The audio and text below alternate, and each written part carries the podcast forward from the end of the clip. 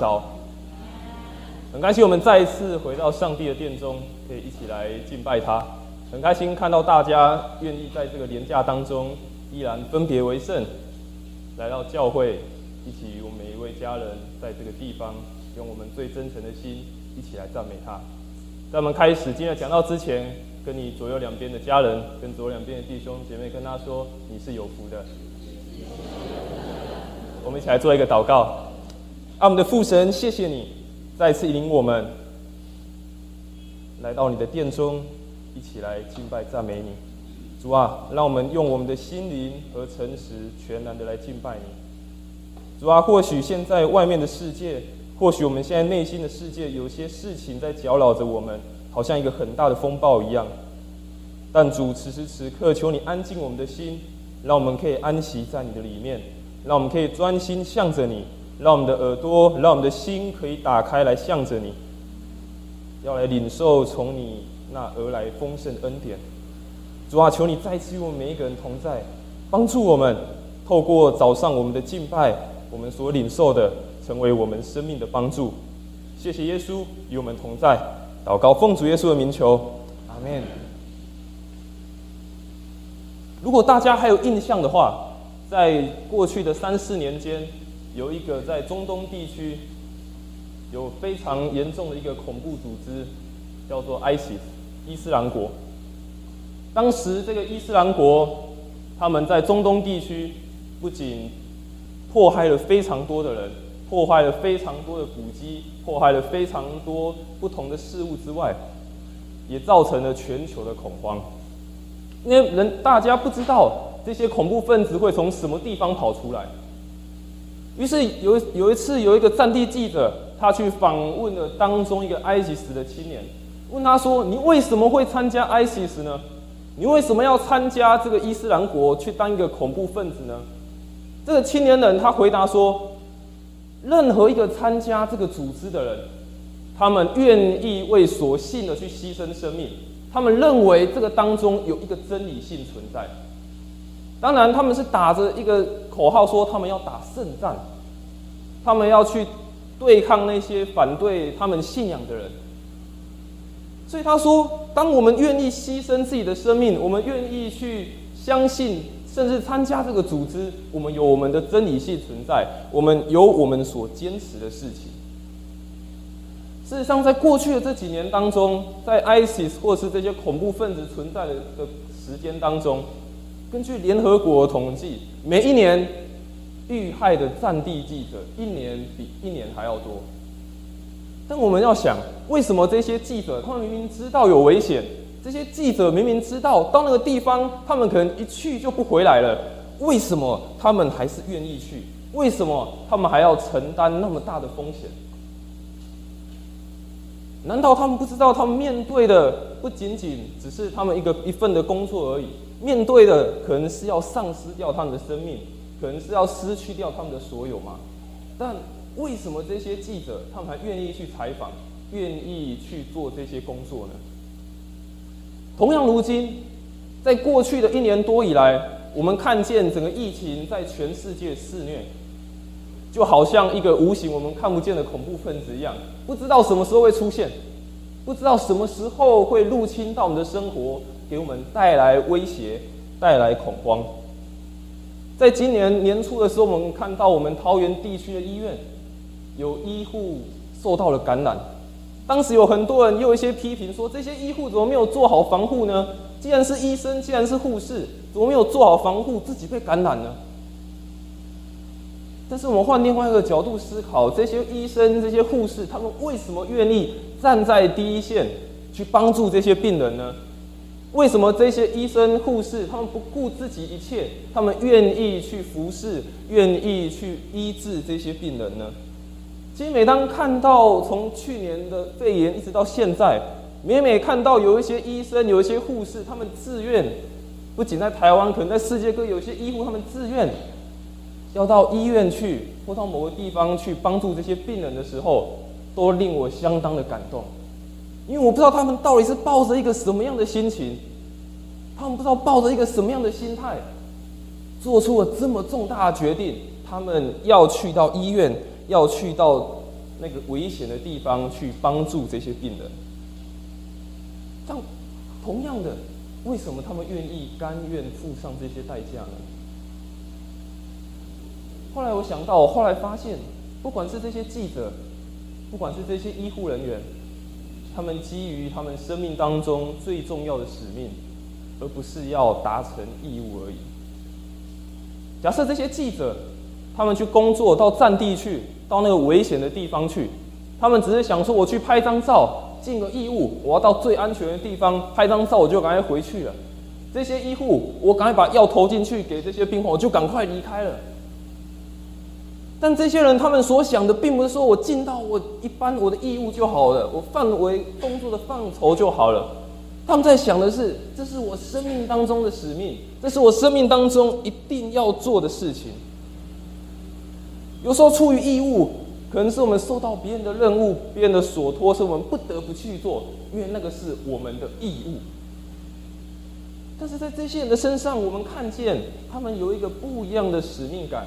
他们发现，他们所做不仅是义务，而且他们是不求回报、不求称赞，而且他们无怨无悔的去付出。今天我们所看的经文，记载在马太福音。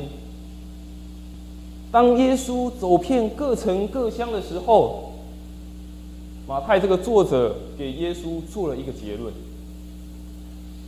当我们看圣经的时候，你会发现，除了第九章我们刚所读的经文，在马太福音的第四章同样也有记载一样的经文。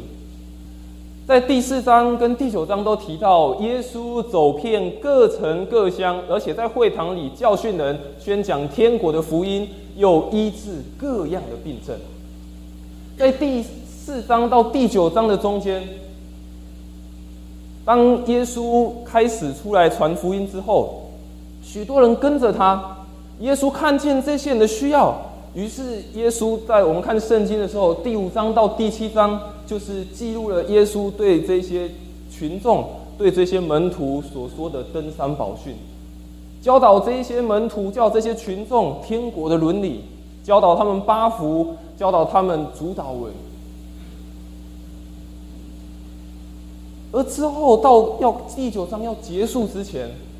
耶稣，他做了许多的行动。他不仅是教导，不仅是告诉这些人，他也实际的去行动。如果你有回去再看圣经，你发现第九章的前面，第八章、第九章，耶稣行了非常多医治的神迹，也行了非常多特别的神迹在当中。除了有医治瘫子、医做医治血肉的妇女。医治西门的岳母之外，耶稣行了非常多的神迹在当中。所以今天透过耶稣所行的这一切，耶稣所做的这一切，我们也一起来思考，在现在的这个社会当中，好像看起来整个局势还是很混乱，好像整个还是不知道前方未来。什么时候才结束这个疫情，或者是我们的社会的动荡什么时候会平息下来？但是我们今天我们学习用耶稣的视角，我们来看我们的社会，我们来看我们的国家，我们来看我们现在所处的环境。耶稣看见当时的问题，看见当时人的需要，当时的人好像羊没有牧人一样。看见当事人的困难，看见当事人、当事人他们的沮丧，但耶稣所做的不是袖手旁观，耶稣所做的不是冷漠的对待他们，而是耶稣进到他们的里面去陪伴他们，去教导他们。所以今天透过这个故事，我们一起来学习两件事情。第一件事情，我们要学习看见主的服饰。在当时，我们刚所看的圣经，他说耶稣走遍各城各乡，在会堂里教训人，宣讲天国的福音，又医治各样的病症。他看见许多的人，就怜悯他们，因为他们困苦流离，如同羊没有牧人一般。圣经的作者描写说，耶稣他开始走遍各城各乡，而且这是第二次耶稣在加利利地区走遍每一个地方。耶稣不仅教训人、教导人，耶稣也说天国的福音、上帝国的好消息。耶稣也医治各样的病症。但重点是，耶稣看见了许多的人，耶稣就怜悯了他们。耶稣发现他们困苦流离，好像羊没有牧人一样。我们先来看耶稣他是如何做的。当耶稣他走遍各城各乡的时候，他带着一颗殷勤，带着一颗火热的心。在当时，交通并不是那么便利，不像现在，我们可以有飞机，我们有高铁，我们有火车。当时最方便、最普罗大众的方式就是用走路的。当时耶稣在他的家乡，在加利利地区四处的奔波。根据当时历史的学家来记载，当时加利地区的城镇，假设耶稣一天平均走两个村庄，他至少要走三个月，才有办法把全部的村庄都走过一次。当我们看见耶稣，他没有说啊，我累了，所以我休息。经文说，耶稣是走遍各城各乡，耶稣有一个使命感，而且他去看见人的光景，看见人的需要。那耶稣到底看见什么？耶稣看见人的困苦，他看见人的疲惫，看见人的灰心，看见人的疲乏，看见人失去了动力，看见人失败挫折。耶稣同样也看见这些流离的人，他们被抛弃了，他们被丢下了，他们被放弃了。就像耶稣所医治的那些人，不管是那个瘫子，不管是血肉的妇人，不管是瞎眼的，他们都被丢下，他们被放弃了，没有人要帮助他们。而且耶稣也看见他们没有人牧养，他们没有方向，他们没有目标，他们不知道他们的生命下一步该往哪里去。这是耶稣眼中所见的那个当时加利利的社会，当时加利利的地区。每一个人都处在那个疲惫、被丢弃、没有安全感，而且找不到方向。亲爱的家人，这不和我们现在的社会也很像吗？在过去的这疫情，不管是疫情或是社会所发生的事情，总让我们觉得好多事情很灰心，觉得好像看见一丝曙光了，但突然又来一个冲击。让我们又再一次的被打到谷底。有时候我们觉得我们生命好像被抛下了，被放弃了，好像没有人看见我们的需要了，好像我们找不到方向了，好像我们不知道我们人生的目标到底在哪里。但耶稣看见之后，他做了一个动作。耶稣看见了一个反应，他产生了怜悯的心。他感同身受，看见他们的需要。原本在希腊原文“怜悯”这个词，表达是一个内心深处受到感动，内心深处受到一个挑动，代表他的心受到一个激发，他的心受到一个感动，所以他愿意去看见别人的需要，愿意去付出。他受到感动，他要为了别人的好处去付诸行动。所以耶稣他看见了这些人的需要，看见了这些人困苦，看见这些人没有人帮助。耶稣说：“我怜悯他们。”耶稣看见他们，的内心就一个感动，说：“我要去为了他们的需要，我要去付出我的行动，我要带领他们，我要帮助他们，我要供应他们，我要供给他们。”事实上，怜悯并不是一种带有鄙视的施舍。有人可能觉得说：“啊，我怜悯你，好像就说啊，这个人很可怜，我才怜悯他。这个人好像很欠缺，是我怜悯他。”事实上，怜悯不是带有一个鄙视或带有一个轻看的一个角度，它是在于你内心的感动。你真的发自内心看见这个人的需要，看见他生命当中现在的状况。所以耶稣说他怜悯，不是因为轻看了这个人，不是因为他看不起这个人，这个人真的非常的软弱，而是耶稣看见他们的内心真的困苦，真的找不到方向，他动了怜悯的心，满足。在以西结书三十四章十二到十三节以及十五到十六节，他记载了两段的经文。他说：“主耶华如此说：看哪，我必亲自寻找我的羊，将他们寻见。被人放在牧人在羊群四散的日子，怎样寻找他的羊，我必照样寻找我的羊。这些羊在密密云黑暗的日子散到各处，我必从那里救回他们来。”主耶华说：“我必亲自做我羊的牧人，使他们得以躺卧。失上的，我必寻找；被逐的，我必领回；受伤的，我必尝果；有病的，我必医治。”在旧约先，在旧约以呃以西结先知，他也说到，在当时以色列人的环境当中，受到非常多的攻击。不仅是仇敌的攻击，包括国内也有非常多的问题。但以西结他说，主耶和华上帝亲自说，他要亲自来寻回他的羊，他要亲自来尝果他们，要亲自来找回那些失丧的，亲自来医治那些有病的。他要从各处，从那个黑暗的日子，把每一个他的羊都找回来。这是上帝最大的应许。不仅在旧约，神有给当时以色列人这样应许，在新约当中，耶稣也同样给这些失丧的人看见这样子的亮光。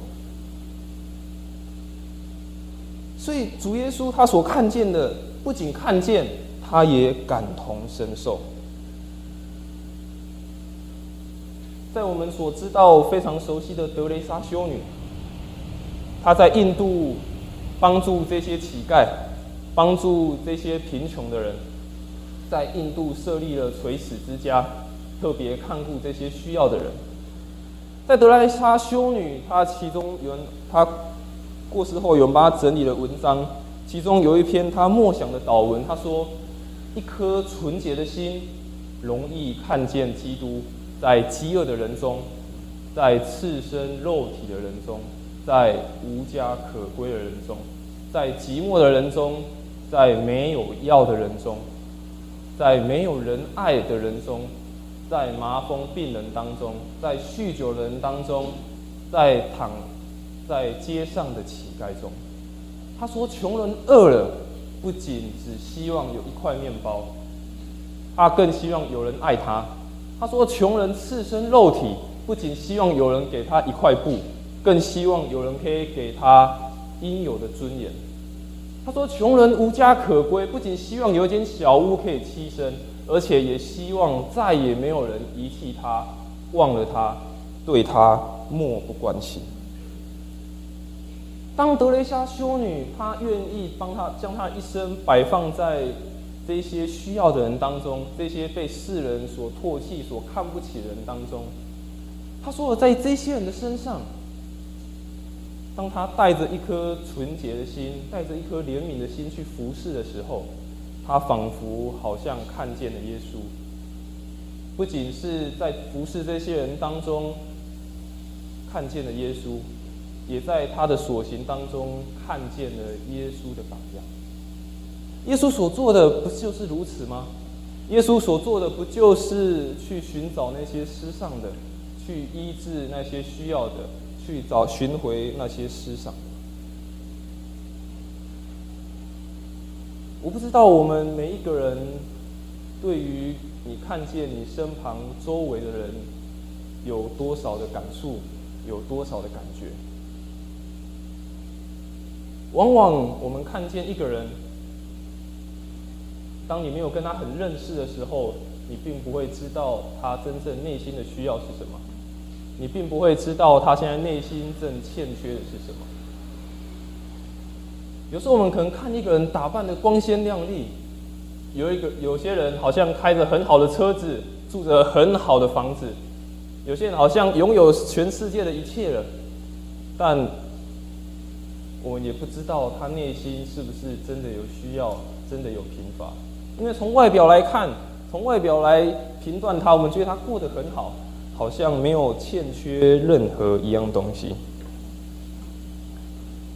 但不管是外表看起来非常好的人，还是外表看起来真的是非常糟的人，每一个人都需要被怜悯，每一个人都需要彼此的关心、彼此的关怀。虽然德丽莎修女她说这些人，她是在指称这些乞丐、这些麻风病人、这些无家可归的、这些被人唾弃的。但是这是外在的，这是外在人所能看见的。但我们内心当中的饥饿，我们内心当中的寂寞，我们内心当中没有被爱的，有被人看见，有被人关心到吗？雅各书二章十三到十六节，他说：“因为那不怜悯人的，也要受无怜悯的审判。”怜悯原是向审判的夸胜。我的弟兄们，若有人说自己有信心却没有行动，有什么益处呢？这信心能救他吗？若是弟兄或姐妹赤身肉体，又缺了日用的饮食，你们中间有人对他说：“平平安安的去吧，愿你穿得暖，吃得饱，却不给他身体所需用的，这有什么益处呢？”雅各书的作者他指出了一个问题。他说：“当看见有人的需要，看人有看见人的困境、困难的时候，但你给他的反应是说：‘上帝祝福你，就平平安安的去吧。’”雅各书的作者说：“当时人的状况是如此，自己可以供给给别人，自己可以满足别人的需要，但这些人所做的只是说。”平平安安的回去吧，上帝会供应你的，上帝会祝福你的，不要担心。但却没有看见那个真实的需要已经站在他的面前了，却没有看见那个真正的需要已经站在他的面前了，还把这样子怜悯的责任推给上帝，把这样供给的责任全部推给上帝。这段经文最后他说：“这有什么益处呢？”如果口中只是单纯的只说祝福你，愿你平安，但你真的看见人的需要却没有任何行动的话，那这有什么益处呢？在过去我还是神学生的时候，我在一间乡下的教会实习，在某一天中午吃完呃呃礼拜中午结束的时候。我跟我们的青年学生站在礼拜堂的外面聊天，突然，突然间有一个七十几岁的、七八十岁的阿嬷跑过来，她抱着一本圣诗，抱着圣经，很紧张的跑过来。她看到我们在外面聊天，她就问我们说：“那个礼拜已经结束了吗？今天礼拜结束了吗？”我就回答那个阿妈说：“这个今天礼拜已经结束了。”这样。那这个阿妈她就非常的懊恼，非常懊悔，说：“哎，我今天怎么错过了礼拜？”结果我旁边的青年、旁边的学生就对那个阿妈说：“啊，没关系啦，那个老老老人家多睡一点，睡饱一点比较重要。”于是这个阿妈她就转身要离开，她要回家了。她要离开的时候，她嘴巴还一直在念：“哎，我今天怎么糊涂了？”今天怎么我怎么没有醒来要去教会做礼拜？于是我就看他一个人，这个要准备离开教会，于是我就跟上去，跟着这个阿妈，我就问阿妈，阿妈说：“哎，阿妈，你现在要礼拜结束了，那你现在要准备回家了，那你午餐要吃什么？哦，因为那时候教会的爱餐也结束了。”这阿妈就回答我说：“她要到走路到一公里、一两公里外的杂货店去买午餐。”我就跟这个阿妈说：“好，我陪你一起去。”在我跟她一起走的过程当中，她一样一直还在念：“哎，怎么没有人叫我起床？怎么没有准时起来？我要去做礼拜，我怎么会错过了？”就一路上一直念，一直念。于是我就陪她走完杂货店，我就说：“好，阿妈，我再陪你走回家。”因为那个路非常的大条，旁边有非常多的重机一直呼啸而过，怕他有危险，我说我陪你走回家。但我不知道他的家在哪里，于是我又陪他走了三五公里。重点是那个地方又是在山区，他家在那个山路弯弯延延，然后走走走走到最里面那个山头的最里面，他家在那个最里面这样。于是走到家里面，我就跟阿妈说：“阿妈，啊，你家有没有人？那午餐怎么办？”那阿妈说：“啊，我家没有人，只有我一个人。”那我想说：“哦，好吧，那我再多陪这个阿妈一点好了。”我就进去到他的家里面，就坐在他的客厅当中。就阿妈走出来，又又开始说：“哎，我今天没有去做礼拜，怎么办？”于是我跟他说：“好，阿妈不要紧张，我们一起来。”读经，我们一起来唱圣诗，我一起分享今天早上牧师分享的这个讲道给你听。于是这个阿妈哦，好，很开心，很开心，又进去了，拿了圣经出来，拿了圣诗出来，我们就在那边一起唱圣诗，一起读经，一起祷告。当要祷告的时候，我跟这个阿妈说：“有什么需要我为你祷告的吗？”这个阿妈突然就跟我说：“我的先生过世了。”我的小孩女儿在台北，我的儿子在台中。我说他们回来看你吗？阿妈说他们好久没有回来了，我已经很久没有看见他们。我说那你可以打电话给他们啊。这阿妈说我不知道他们的电话。于是我就为这个阿妈祷告，求神祝福她。突然祷告到一半的时候。这个阿妈突然大声的跟我说：“求你再为我祷告一件事情，求我的儿子可以从台中来这个地方带我出去玩。”于是我看见这个阿妈在跟我讲这件事情的时候，她边流下她的眼泪，我也跟着一起流下眼泪陪她祷告。当祷告结束之后，我要离开。我跟他跟他说，下个礼拜我还会再来。如果你没有来教会礼拜的话，我会去你家来叫你。在这件事情上，我学习到一件事情：有时候我们每个礼拜我们来到教会当中，或许你看到你身旁的家人，看到你身旁的弟兄姐妹，但我们可能仅仅就是在坐在这里的一个小时、两个小时而已。有时候我们没有真正看见这个人的需要到底是什么，我们可能觉得这个人过得很好啊。假设如果我没有陪这个阿妈，他还是可以一个人去杂货店，我想他还是可以一个人回家。但如果我们没有认真在看见这个人需要，看见他的陪伴的话，那我们在这个教会当中，我们彼此称为家人，成为兄弟姐妹。又有什么样的意义呢？所以，亲爱的家人，耶稣给我们一个新的眼光，他让我们看见人的需要，他就起了怜悯的心。或许你会觉得我不像耶稣这么厉害啊，我没有这样属灵的眼光。但求神帮助我们，给我们每一个人都有这样子属灵的眼光，可以看见每一个人的需要，真实的成为彼此的帮助。米迦书六章八节，米迦先知他说：“世人啊，耶和华已经指示你何为善，他向你要的是什么？就是行公义、好怜悯、存谦卑的心，与上帝同行。行公义、好怜悯，实行那个不变的心，而且是存谦卑的心，与上帝一起同行。或许。”你不认识我，我也不认识你，但我们有一位认识我们的上帝。求神帮助我们，让我们真的可以认识彼此，看见彼此的需要。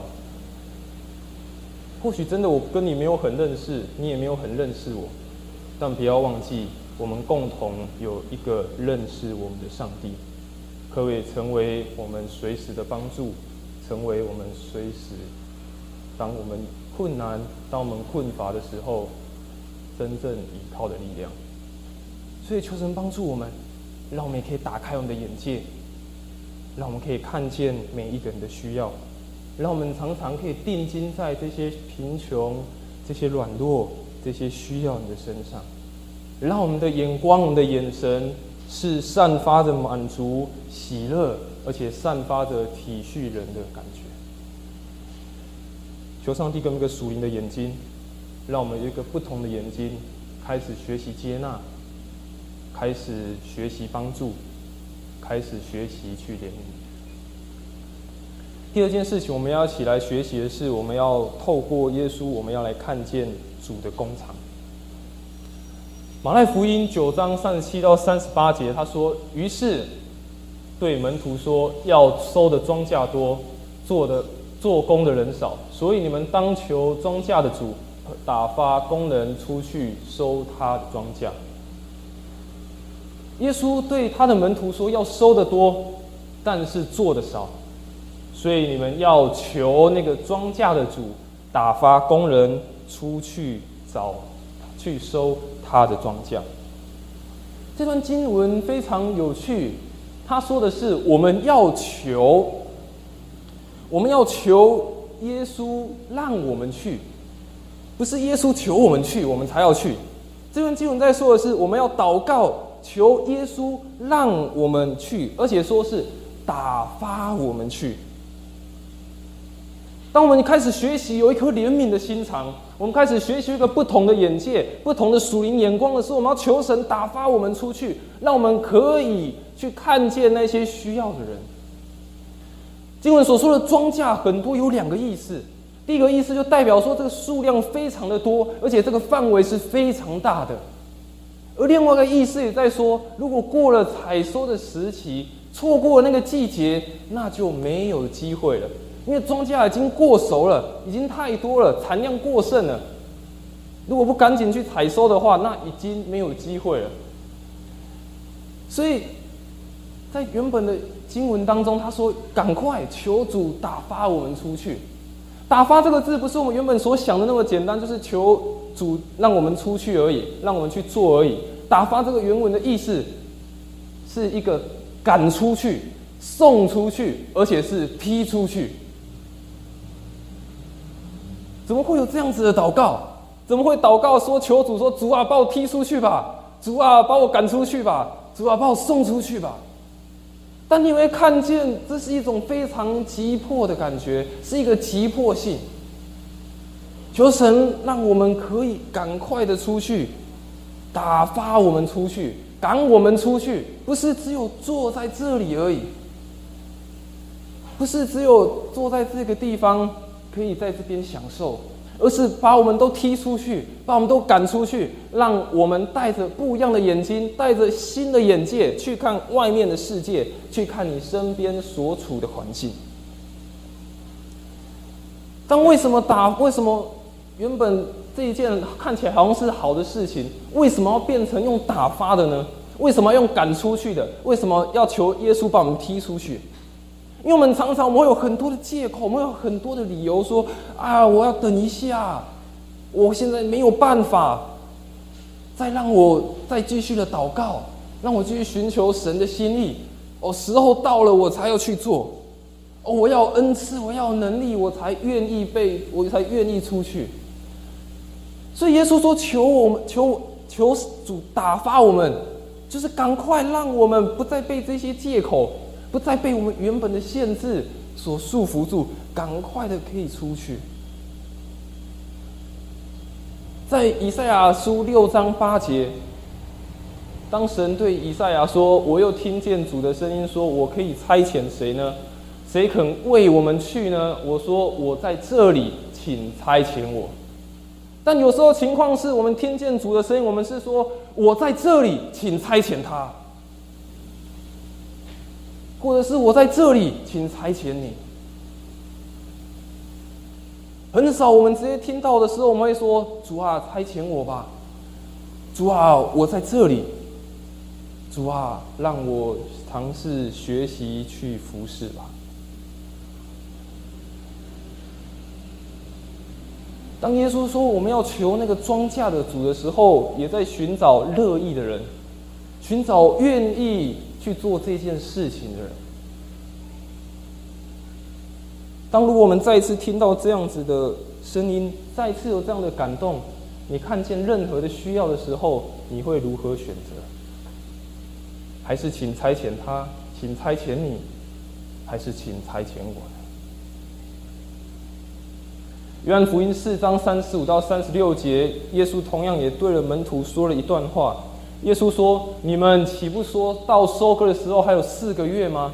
我告诉你们，举目向田观看，庄稼已经熟了，可以收割了。收割的人得工价，积蓄五谷到永生，叫撒种和收割的人一同快乐。”有些人说：“哎，收割还没有到啊。”庄稼还没有熟啊，还有四个月，还有很长的时间，啊，不急啦，等一下，时间还没到。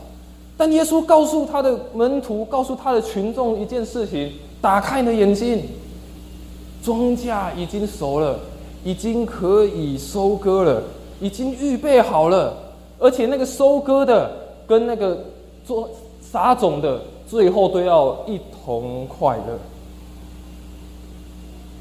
已经。发白了，庄稼已经熟了，只是我们有没有先看见那个庄稼在哪里？所以求主真的打发我们，让我们可以出去。打发我们出去，也代表说我们的信仰生活是不会二分的。我们聚会每一次的礼拜，是为了要散会，是为了要出去到外面的世界当中。假设我们在礼拜当中这一个小时、两个小时，我们表现的非常的虔诚，但回到你的家庭、回到你的工作环境、到你的学校、到你的朋友当中，你又是另外一个样子。那这样子如何在这些人当中做出好的见证呢？所以我们要知道世界的影响力，我们在世界的影响力是更为的重要。我们每两次的聚会间，礼拜天的聚会结束到下个礼拜天聚会的开始，是我们生活的实践，不是等待下一次聚会的开始。等一下，我们礼拜结束之后，不是要等待下个礼拜再次的聚会，我们大家再聚在一起，而是我们这一次礼拜等一下结束，大家回去之后，我们要开始努力的过生活的实践。求神真的打发我们出去。求神让我们看见人的需要，在人的当中做光做盐，在人的当中去陪伴、去鼓励、去服侍、去安慰每一个需要的人。有一个神学家他说：一百个人看完圣经却不来教会，一个可能是因为圣经的教导不好，但是有九十九个人却认为基督徒的生活态度不好。这神学家说。圣经里面的教导，多数人看完都会觉得很好，写的很棒。但为什么还是有人不愿意来？因为在外面看见有九十九个人看见基督徒的生活态度不好，在教会里面的生活跟在外面的生活是截然不同的。亲爱的家人，这个是我们非常大的挑战。在世界当中，在这个社会当中。我们会受到价值观的冲击，我们会有许多的挑战，有非常多的混淆，有非常多我们意想不到的事情。但我们有没有继续活出那样子的生活态度，还是随从世界的风俗，随从世界的价值呢？印度的国父甘地，他也说了，虽然他是个印度教徒，但他说他非常喜欢耶稣基督。他非常喜欢耶稣，但他不喜欢你们。他说他不喜欢你们基督教徒，你们基督教徒是那么不像你们的这位基督。甘地说，虽然他不是基督徒，但他非常的爱耶稣所教导的，耶稣所说的，耶稣所行动的事情。但他说我不喜欢你们这些基督徒，因为你们所做所行的跟耶稣所教导的完全不一样。所以，亲爱的家人，亲爱的弟兄姐妹，当我们今年的主题，我们开始在说要成为一个门徒的时候，我们不自不再只是一个信徒的时候，在你所处的环境当中，你应该如何有新的眼光，有新的看见，有如何新的属灵的洞察力，来看见耶稣要我们看见的世界。约翰福音十章十六节，耶稣说：“我另外有羊，不是这圈里的，我必须领他们来，他们也要听我的声音，并且要合成一群，归一个牧人。”当耶稣说他走遍各城各乡，四处去看的时候，他发现他所顾的不是只有他的家乡，不是只有他出生的城市，而是他走遍每一个地方，他去看，他去寻找。他知道羊不是在这个里面而已，外面有更多的羊需要领他进来，要合成一群，归于一个牧人。路加福音十九章十节，耶稣也说：“人子来，我要寻找拯救世上的人。”现在，家人，我们要思考一件事情：我们是属灵的搜救队，我们这里不是天堂的报名处。很多人觉得来到教会当中，好像就得到了天堂的入场门票，好像一定可以进到天国，进到天堂。但我们要记住一点：我们来到教会当中，不是只有为了自己而已。前面所说，我们带一个怜悯的心，看见别人的需要，更重要的是看见人内心灵魂的需要。这里不是一个天堂的报名处，这里该是一个灵魂的搜救队。所以，如果没有看见，就不会有负担；如果没有负担，就不会有尾声。当耶稣开始走遍各城各乡去看见的时候，他对这些人产生了负担。当他对这些人产生负担的时候，他愿意去照料他们，去帮助他们，甚至是打发工人出去。当我们看见的时候，我们生命当中才对别人有负担，看见别人的需要。当我们看见别人的需要，看见别人内心的困难困处的时候，我们才愿意委身在那个其中。很多时候我们是不愿意看见，甚至是我们看不见。很多时候不，有时候是我们不想看见。但求神真的帮助我们，让我们找到我们愿意看见的，愿意去负担。愿意去为生的耶稣从来没有停下他的脚步，他一直在各城各乡一直走。当他医治完人，当他讲完道理之后，他继续的前进。他不只是停留在一个地方。所以，亲爱的家人，亲爱的弟兄姐妹，哪里是你的各城各乡？是你的家人吗？是你的？办公室吗？是你的学校吗？是你的朋友吗？还是你不认识的人呢？前阵子我听了一个见证，非常的感动。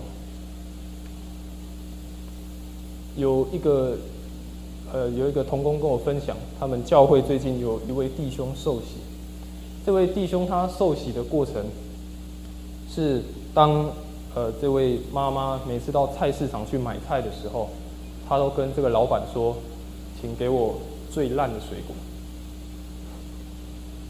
第一次买，老板觉得奇怪；第二次，他又去买，他一样跟老板说：“我要买那个最烂的水果。”反正每一次去，他都是挑那个最卖卖相最不好的水果，挑那个最不好的水果。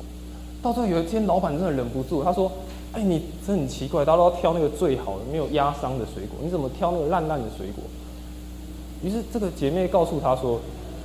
我挑我挑烂的，但是还是可以吃，但是我留下好的，让你可以卖更多的价钱，让你可以得到更多的祝福。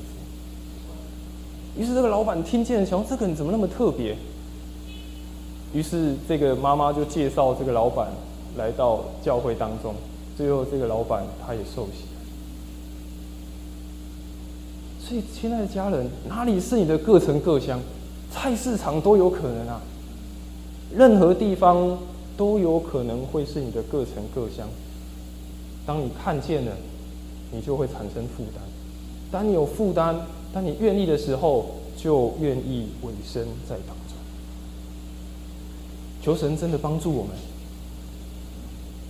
愿神让我们每一个人都看见每一个人的需要，打开我们属灵的眼界，也让我们愿意走出去，走进我们每一个人的各城各乡，将这个好消息所传扬出去。